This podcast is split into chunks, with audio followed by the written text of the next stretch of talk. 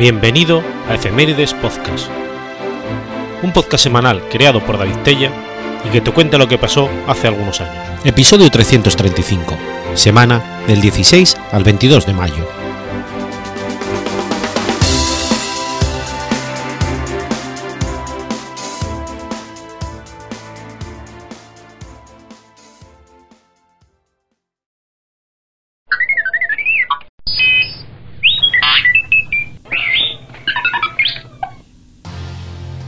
16 de mayo de 1957.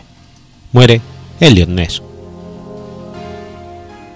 Elliot Ness fue un agente del Tesoro estadounidense famoso por sus esfuerzos para hacer cumplir la ley seca en Chicago, como líder de un equipo legendario apodado Los Intocables. Ness nació en Chicago, hijo de Peter y Emma Ness, panaderos noruegos. Estudió en la Universidad de Chicago, graduándose en 1925 en las especialidades de negocios y derecho. Empezó su carrera como investigador para la Retail Credit Corporation de Atlanta. Se le asignó el territorio de Chicago, donde dirigió las investigaciones de fondo con el propósito de dar información de crédito. Regresó a la universidad para tomar un curso en criminología y obtuvo una maestría en la materia. En 1926, el esposo de su hermana mayor, Clara, Alexander James, un agente del FBI, le aconseja ingresar en el sistema penal. En 1927, Ness se unió al Departamento del Tesoro, trabajando con los 300 fuertes de la Oficina de Prohibición de Chicago. Tras la elección del presidente Herbert Hoover, Ness fue totalmente encargado de detener a Al Capone. El gobierno federal abordó el problema desde dos direcciones, evasión de impuestos y contrabando de alcohol. Ness fue escogido para encabezar las operaciones relacionadas con el contrabando de, de alcohol, apuntando a las cervecerías ilegales y las rutas de suministro de Capone.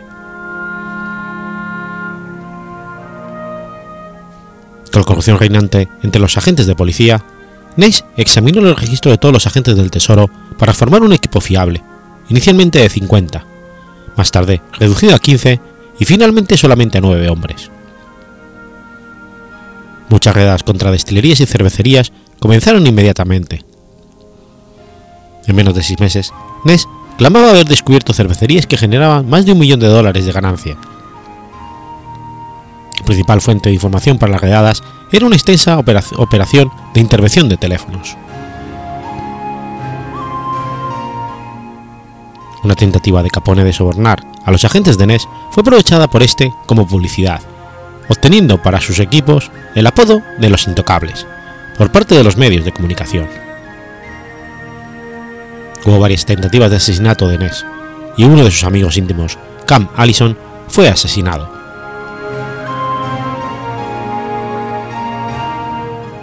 Los esfuerzos de Ness y su equipo tuvieron un serio impacto sobre las operaciones de Capone.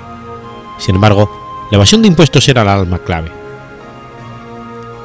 En un cierto número de grandes procesos federales llevados a cabo en 1931, Capone fue acusado de 22 casos de evasión fiscal y cerca de 5.000 violaciones de la ley de Volstead, prohibición de vender alcohol. El 17 de octubre de 1931, Capone fue condenado a 11 años y después de una apelación fracasada, comenzó su sentencia en el 32. Ness fue promovido investigador principal de la Oficina de Prohibición para Chicago y en el 34 para Ohio. Tras el final de la ley en 1935, accedió al puesto de director de seguridad pública en la administración local de Cleveland. Dirigió una campaña para limpiar de corrupción los cuerpos de policía y bomberos, y también abordar el juego ilegal y otros entretenimientos. La inhabilidad de Ness para capturar al asesino de los torsos de Cleveland un asesino en serie vicioso que actuaba en el área de Cleveland durante mediados de los años 30, también puede haber contribuido a su salida de lo que hubiera sido, de otra manera, una carrera razonablemente acertada en Cleveland.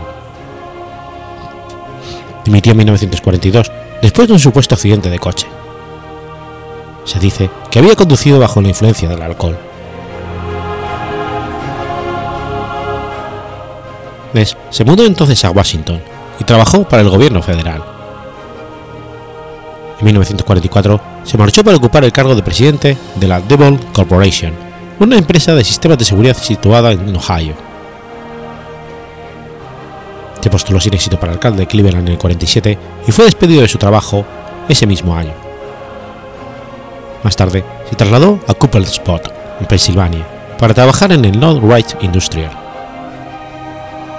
Su libro, Los Intocables, fue publicado en 1957, poco antes de su muerte a los 54 años debido a un infarto.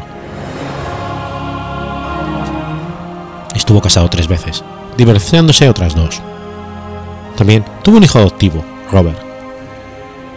Sus cenizas fueron dispersadas en una de las pequeñas charcas sobre las tierras del cementerio Lakeview en Cleveland.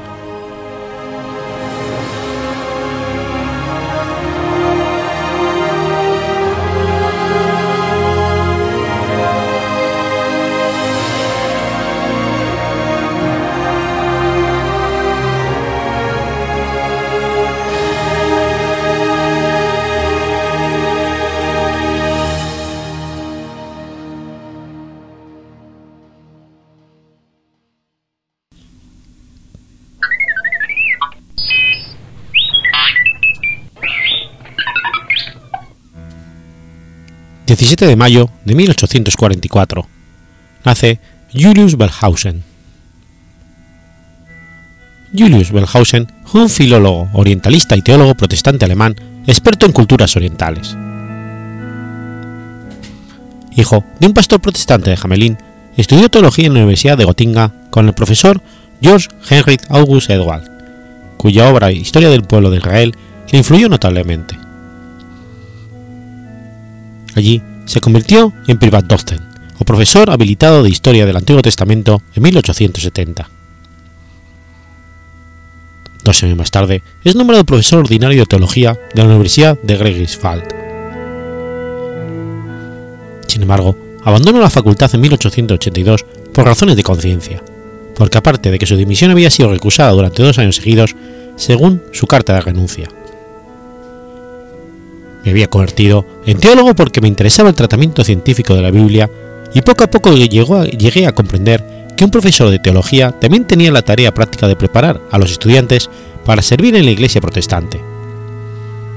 Yo no era adecuado para esta tarea práctica, sino que a pesar de toda la precaución por mi parte, hacía que mis oyentes no fueran aptos para su oficio. Desde entonces mi cátedra teológica ha estado pesando mucho mi conciencia.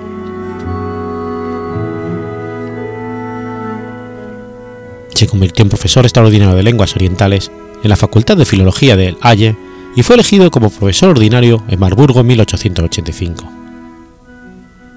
Fue transferido a Gotinga en el 92, donde ya permaneció hasta su muerte.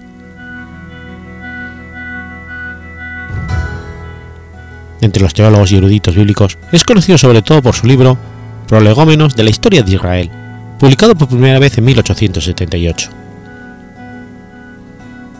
tras una síntesis detallada de los puntos de vista existentes sobre los orígenes de los primeros cinco libros del Antiguo Testamento, o Pentateuco, o Torá, la contribución de Bellhausen fue colocar el desarrollo de esos libros en un contexto histórico y social, apoyándose en los trabajos de Karl Henry Graft, Wilhelm de Beth y Wilhelm Weike, que indicaban que el Pentateuco era anterior a los profetas.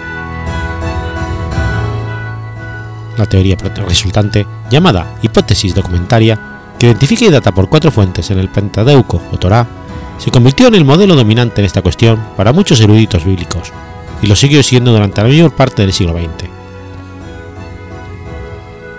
En el ámbito de los estudios árabes, su mayor logro sigue siendo el reino árabe y su caída. Perteneció a la Escuela de la Historia de las Religiones y contribuyó al movimiento de la antigua búsqueda del Jesús histórico. Retomó antiguas interpretaciones del racionalismo alemán. Interpretó que el título de Hijo del Hombre que Jesús utilizaba en los Evangelios quería decir simplemente hombre. La significación mesánica, según Bellhausen, aparece tras la muerte de Jesús, unida a concepciones escatológicas de algunos grupos mesiáticos de la época.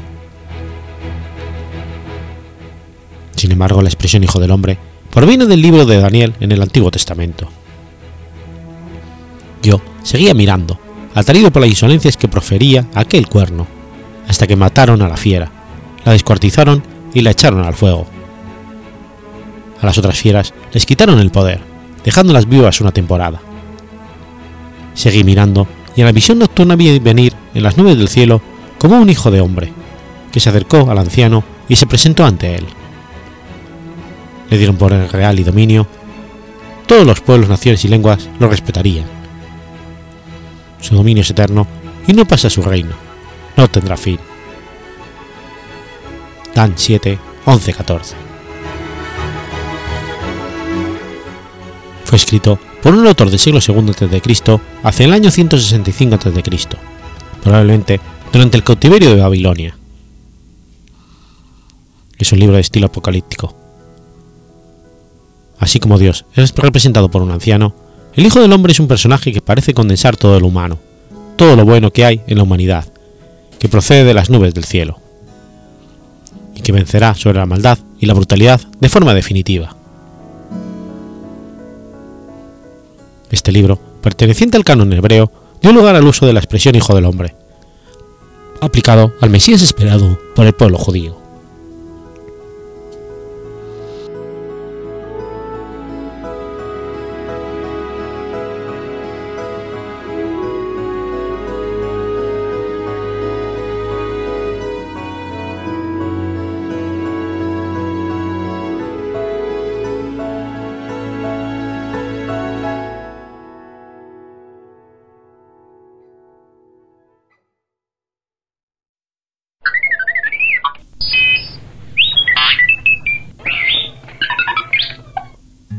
18 de mayo de 1473. Muere Alonso I de Fonseca. Alonso de Fonseca y Ulloa fue señor de las villas de Coca y, Alaejos y arzobispo de Sevilla. Segundo hijo del doctor Juan Alonso de Ulloa, consejero real de Juan II de Castilla y su esposa Beatriz Rodríguez de Fonseca, hija del señor portugués de Olivenza, Barqueiros, Sulsel y Panonias, Pedro Rodríguez de Fonseca, que fue guardamayor del rey Juan I de Castilla, y su esposa Inés Díaz de, Botello. Su hermano Fernando de Fonseca y Ulloa y su segunda mujer Teresa de Ayala fueron los padres de Juan Rodríguez de Fonseca.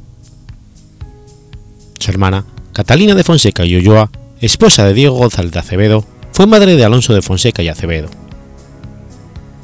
Su hermana Isabel de Fonseca y Ulloa, amante de Juan Alonso Pérez de Guzmán y Suárez de Figueroa, sexto señor de Sanlúcar de Barrameda, sexto señor de Ayamonte, Lepe y Redondela, tercer conde de Niebla y primer duque de Medina Sidonia. Fue la madre de Enrique Pérez de Guzmán y Fonseca, séptimo señor de Sanlúcar, cuarto conde de Niebla, segundo duque de Medina Sidonia y primer marqués de Gibraltar. Su hermana Beatriz de Fonseca y Ulloa contrajo matrimonio con Pedro de Castilla y Salazar, y fue madre de Pedro de Castilla y Fonseca.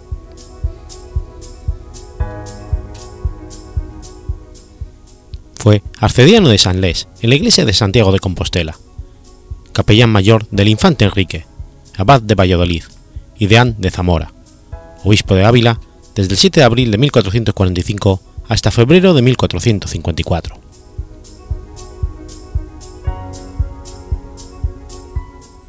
Arzobispo de Sevilla desde el 4 de febrero de ese año, casó al rey Enrique IV el Impotente con en sus segundas nupcias, de 1454 con Juana de Portugal. En 1460 movió los hilos para que su sobrino materno, Alonso de Fonseca y Acevedo, deán de la Catedral de Sevilla, gracias a él, fuera hecho arzobispo de Santiago de Compostela al morir su detantor Rodrigo de Luna e intentar Pedro San Álvarez de Osorio, primer conde de Trastámara, poner a su hijo, Luis de Osorio, como arzobispo. Esto fue posible por recomendación al rey y al papa de su tío Alonso I y de las peticiones del papado romano del rey Enrique IV de Castilla.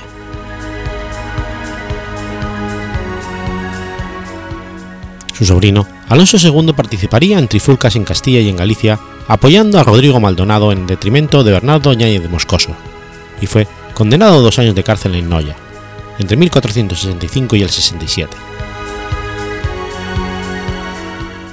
El intento familiar de pagar un rescate por Alonso II con dinero y joyas de la Catedral de Santa Iglesia provocaría un gran escándalo y un destierro de 10 años. Para que lo cumpliera, hubo un intercambio de sedes entre Alonso I y Alonso II, y en 1465 todo ello complicado con la revuelta irmandiña. Arreglado los problemas con Alonso I en menos de 5 años, quiso volver a Sevilla con su sobrino, pero se negó a ello, lo que tuvo que hacer con intervención armada del duque de Medina Sudenia y de Beltrán Cueva, apoyado por la visita de Enrique IV de Sevilla, para hacerse obedecer reforzando la bula papal de Pío II del 18 de octubre, de la que Alonso II, enamorado de Sevilla, no hacía caso.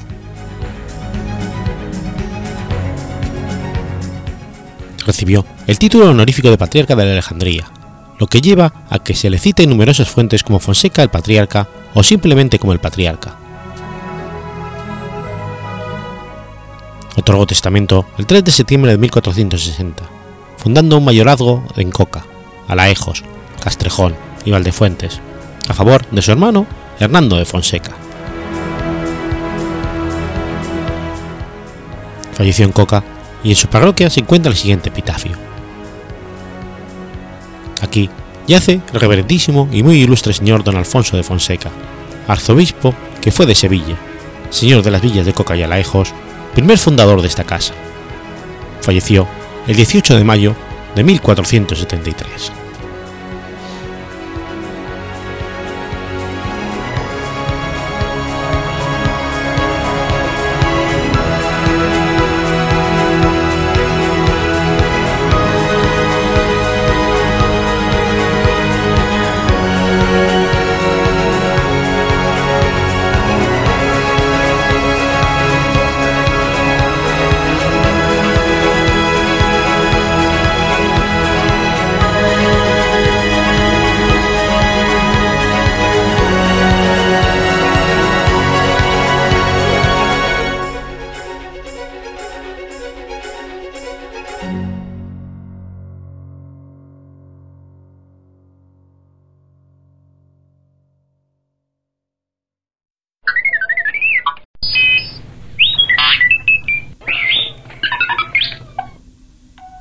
19 de mayo de 1912. Muere Marcelino Menéndez Pelayo. Marcelino Menéndez Pelayo fue un escritor español, filólogo, crítico literario e historiador de las ideas. Marcelino Menéndez Pelayo nació el 3 de noviembre de 1856 en la calle alta del municipio de Santander, hijo de Marcelino Menéndez Pintado, catedrático de matemáticas en el Instituto de Santander, y alcalde de la ciudad durante el bienio progresista, y de María Jesús Pelayo y España. Tuvo tres hermanos, Enrique, Jesusa y Agustín. Su hermano Enrique cuenta en sus memorias que a los 12 años sustituía a su padre en la cátedra de matemáticas, traducía sin diccionario a Virgilio y leería la historia de Inglaterra de Oliver Goldsmith. Estudió el bachillerato en el Instituto Cantábrico de su ciudad natal donde destacó por su prodigiosa memoria. Posteriormente, completó su formación en la Universidad de Barcelona con Manuel Mila y Fontanals, en la ciudad de Madrid, donde una vitalidad académica del catedrático Nicolás Almerón, que hizo repetir cursos a sus alumnos sin ni siquiera haberlo examinado, le habría de enemistar a muerte con el, con el krausismo poscantiano y los hegelianos en general. Y en Valladolid, donde intimó con el que sería su gran amigo, el conservador Gumersindo La Verde que le apartó de su inicial liberalismo y le orientó hacia el partido más conservador, el de los llamados neocatólicos o.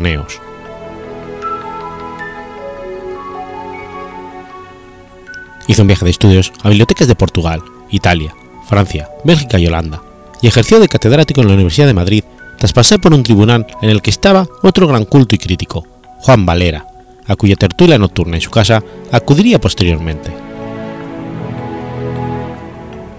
Comportamiento heterosexual, vivió y murió soltero. Al llegar a la cincuentena, era un hombre de complexión obesa y consumía café en exceso. Falleció en su domicilio de Santander en mayo de 1912. Según el diagnóstico de los médicos que la atendieron en los últimos meses de su enfermedad, los doctores Quintana y Rodríguez Cabello, Menéndez Pelayo padecía una cirrosis atrófica de la NEC con abundante ascitis Rodríguez Cabello, por otra parte, descartó un origen alcohólico. Fue elegido miembro de la Real Academia Española, diputado a Cortes, propuesto para el Premio Nobel en 1905 y miembro del número de la Real Academia de la Historia desde el 13 de mayo de 1883, con la lectura del discurso La historia considerada como obra poética. En esta institución fue bibliotecario desde 1892 y, director desde 1910. Pronunció su discurso de ingreso a la Real Academia de Ciencias Morales y Políticas de los orígenes del criticismo y del escepticismo, y especialmente de los precursores españoles de Kant, el 15 de mayo de 1891, y el de ingreso en la Real Academia de Bellas Artes de San Fernando el 31 de marzo de 1901, nueve años después de ser elegido en una maniobra apresurada para, que, para poder aspirar a la dirección de la corporación.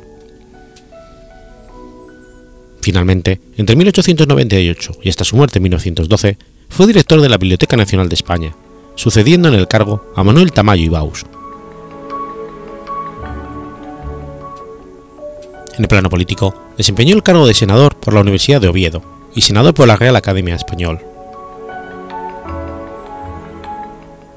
En política, perteneció a la Unión Católica de Alejandro Pidal y fue colaborador de los diarios La Unión y La Unión Católica. Los tradicionalistas trataron de atraerlo a su causa, para lo cual le arguían con textos de sus eh, heterodoxos. En una reunión que mantuvo a principios de la década de 1880 en casa de Cándido Nocedal, con destacados carlistas vinculados al integrismo del siglo futuro, manifestó: En política, iré donde vaya Pidal. Antes de morir, volvió a su inicial liberalismo, si bien anclado en puntos de vista sólidamente cristianos, y corrigió muchos de sus primitivos juicios desfavorables sobre Gaspar Núñez de Arce y Benito Pérez Galdós, que terminó por ser su amigo y al que apoyó en su acceso a la Real Academia Española. Provisto de una gran capacidad de trabajo e inteligencia superdotada, dominador de ocho lenguas antiguas y modernas y poseedor de una potentosa memoria fotográfica, en sus análisis de la forma y el fondo de la cultura española identificó la raíz de lo hispano con la tradición católica, en especial la del humanista Juan Luis Vives, pese a lo cual no negó, ocultó ni dejó de estudiar todo cuanto poco ortodoxo engendró la cultura española ni devaluar su importancia intrínseca. Como poeta, su obra es una de las muestras más logradas de estilo clásico de su siglo. Murió en su ciudad natal, a cuyo municipio legó su rica biblioteca particular de 40.000 volúmenes su paisano Ángel Herrera Oria, que se consideraba en cierta medida su discípulo, resumió su labor de forma lapidaria. Consagró su vida a su patria. Quiso poner a su patria al servicio de Dios. Se le considera universalmente como uno de los más importantes historiadores de España que poseía un estilo incomparable y una gran capacidad crítica.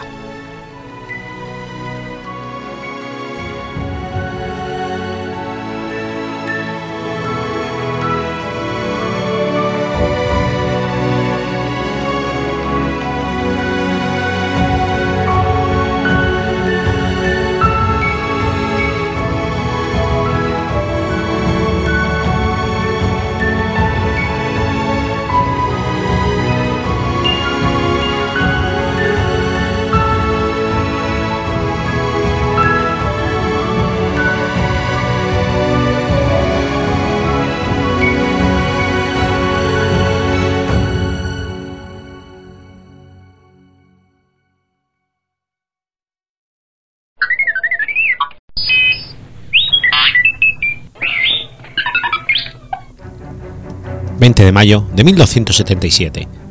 Muere Juan XXI. Juan XXI fue el Papa número 187 de la Iglesia Católica desde el 8 de septiembre de 1276 hasta su muerte. Pedro Juliao nació en Lisboa entre 1210 y 1220, hijo del médico Juliao Revelo y Teresa Gil. Comenzó sus estudios en la Escuela Episcopal de la Catedral de, Lisboa y después se unió a la Universidad de París, aunque algunos historiadores afirman que fue educado en Montpellier. Donde quiera que estudió, se concentró en estudios de medicina, teología, lógica, física, metafísica y dialéctica de Aristóteles. Se identifica tradicional y habitualmente con el autor médico Petrus Hispanus, una figura importante en el desarrollo de la lógica y la farmacología, aunque no está totalmente zanjada su identidad.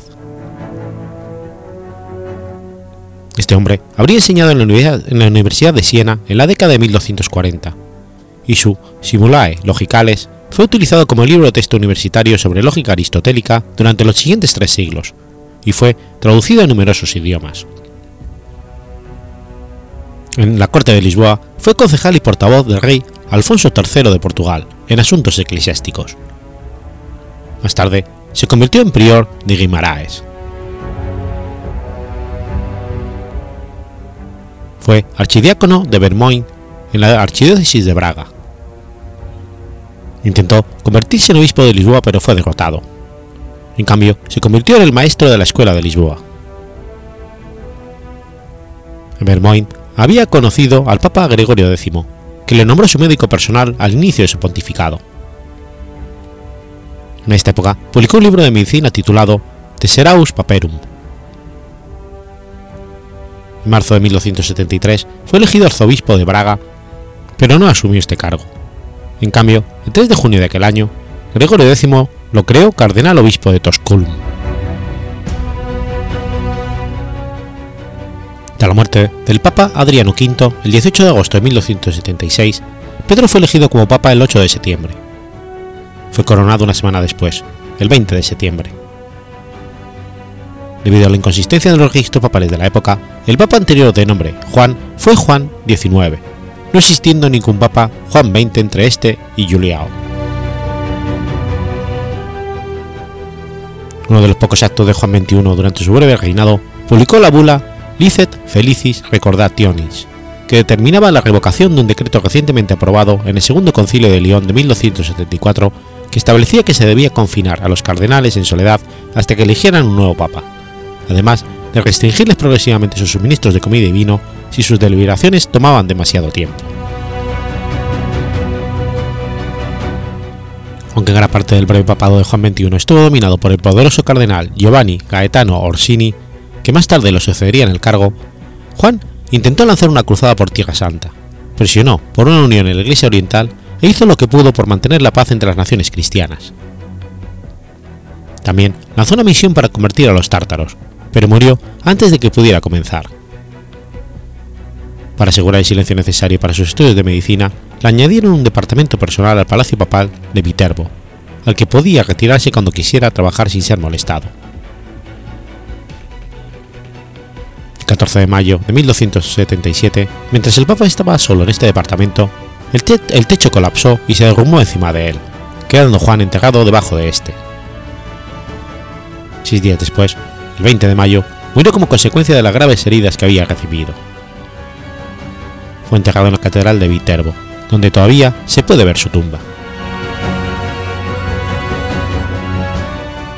Después de su muerte, se rumora que Juan XXI había sido realmente un nigromante, una sospecha frecuentemente dirigida hacia los pocos eruditos que habían sido papas, como por ejemplo Silvestre II. También se dijo que su muerte había sido un acto de Dios, impidiéndole completar un tratado herético. En su obra La Divina Comedia, Dante colocó a Pietro Espano en la esfera del sol del paraíso con los espíritus de otros grandes eruditos religiosos.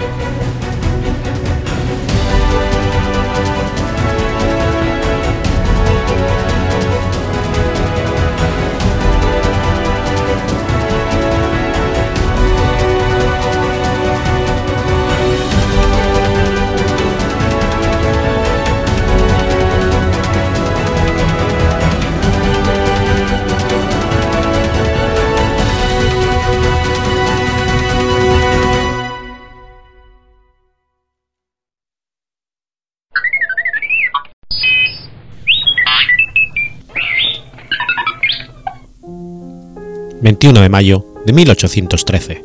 Sucede la batalla de Bautzen.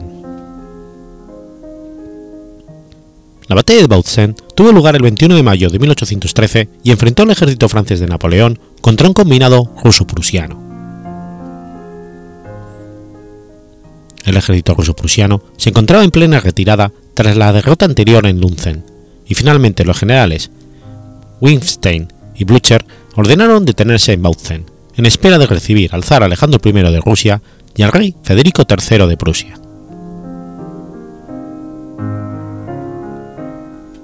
Este ejército contó con una fuerza de casi 100.000 hombres, aunque Napoleón aún disponía de 115.000. Además, el mariscal Ney tenía 85.000 hombres más a un día de marcha. Wittgenstein formó dos líneas defensivas, con fortificaciones en las aldeas y en los puntos elevados. Napoleón, por su parte, planeaba inmovilizar al ejército enemigo en sus líneas, para después atraparlos con las tropas de Ney. Sin embargo, estaba convencido de que el ejército ruso-prusiano tenía más soldados de los que realmente suponía, por lo que decidió que no podría cerrar la trampa hasta haberlo debilitado.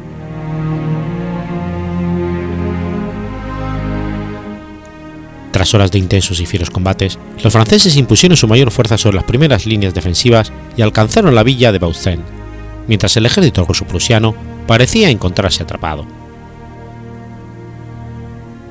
Por la noche, los franceses estaban ya listos para cortar las líneas de retirada enemigas. Mariscal Ney se mostró entonces confuso y se posicionó de forma incorrecta con sus tropas, lo que permitió a los aliados escapar de la trampa.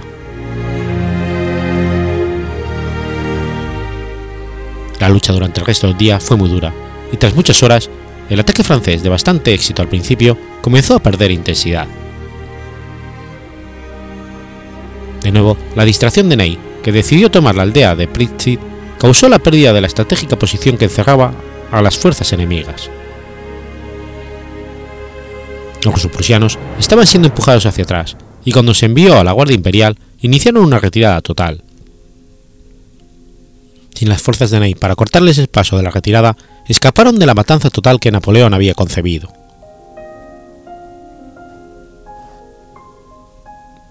Aunque exitosa para el ejército francés, pudieron levantar el asedio de Glovia el 28 de mayo y tomar Breslavia el 1 de junio.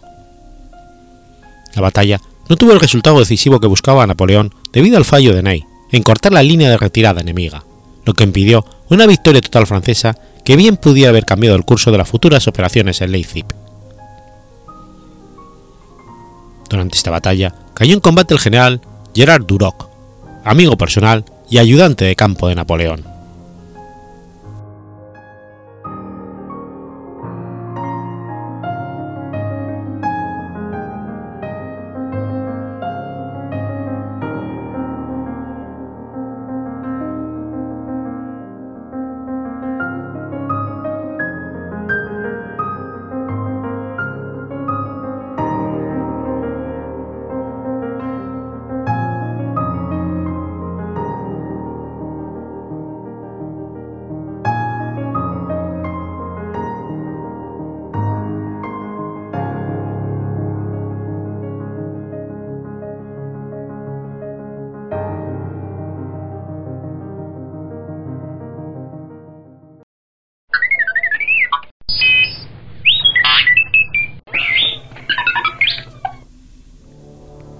22 de mayo de 1466.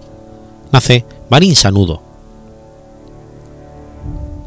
Marín Sanudo, conocido también por su nombre italianizado Marino Sanuto el Joven, para diferenciarlo de su antepasado Marino Sanuto el Viejo, fue un historiador y cronista italiano. Sanudo nació en Venecia en la parroquia de San Giacomo da Laurio, en que fue hijo del senador veneciano Leonardo Sanudo y su tercera esposa, Leticia Venier di Pellegrino. Su familia poseía el Palazzo Sanudo, situado en el Gran Canal, el cual posteriormente sería el Funtengo dei Turchi, en el actual alberja del Museo de Historia Natural de Venecia. A la muerte de este en 1476, mientras servía de diplomático en la República Serenísima de Roma, el joven Marín fue internado en un orfanato cuando contaba con 10 años de edad. En esta época perdió la fortuna heredada a causa de la mala administración de su tutor y pasó muchos años penurias económicas.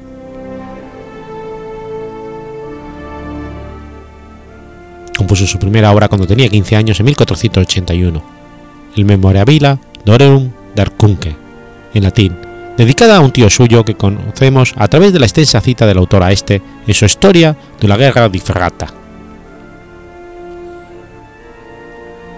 En 1483 acompañó a su primo Mario, que era uno de los tres Sindici Inquisitori, a un viaje a Istria y otras provincias venecianas, donde escribió sus experiencias en un diario.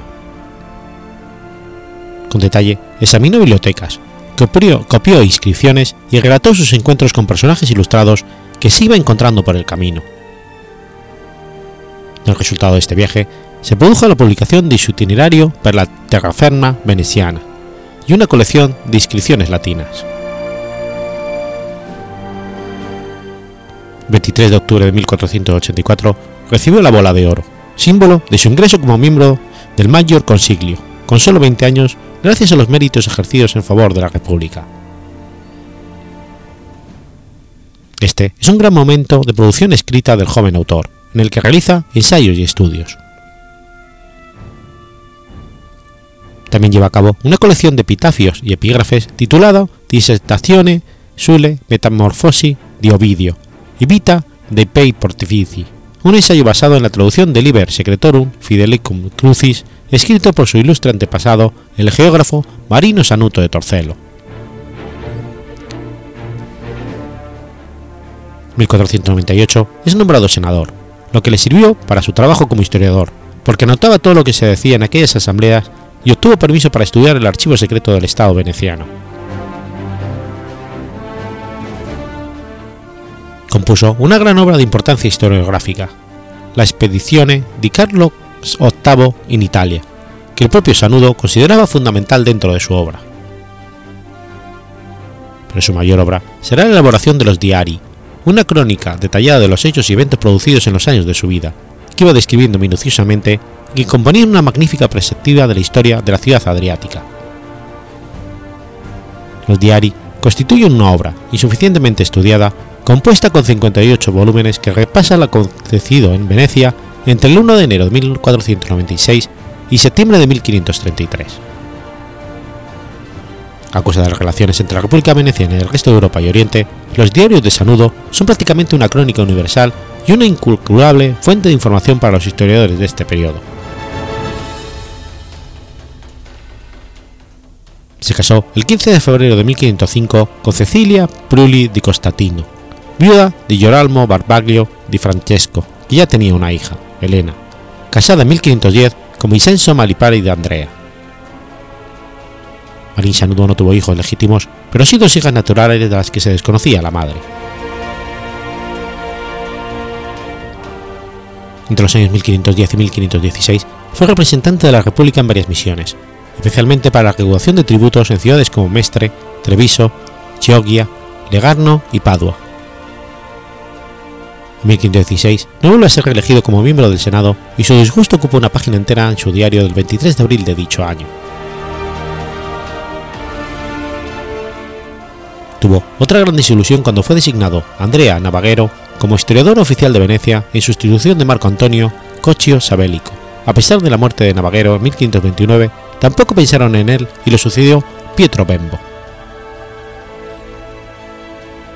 Continuará su vida dedicándose a la elaboración de sus diarios y la ampliación de su biblioteca, especialmente rica en incunables como las Crónicas de Altinio, unas Historia de Venecia y algunas obras de Angelo Polisario y Ovidio, dedicadas por su amigo Aldo Manuccio. Solo en 1531, el Senado le reconocerá su labor concediéndole una pensión de 150 ducados de oro al año. En septiembre de 1533, debido a un empeoramiento en su salud, abandonó su diario. Falleció en Venecia en 1536.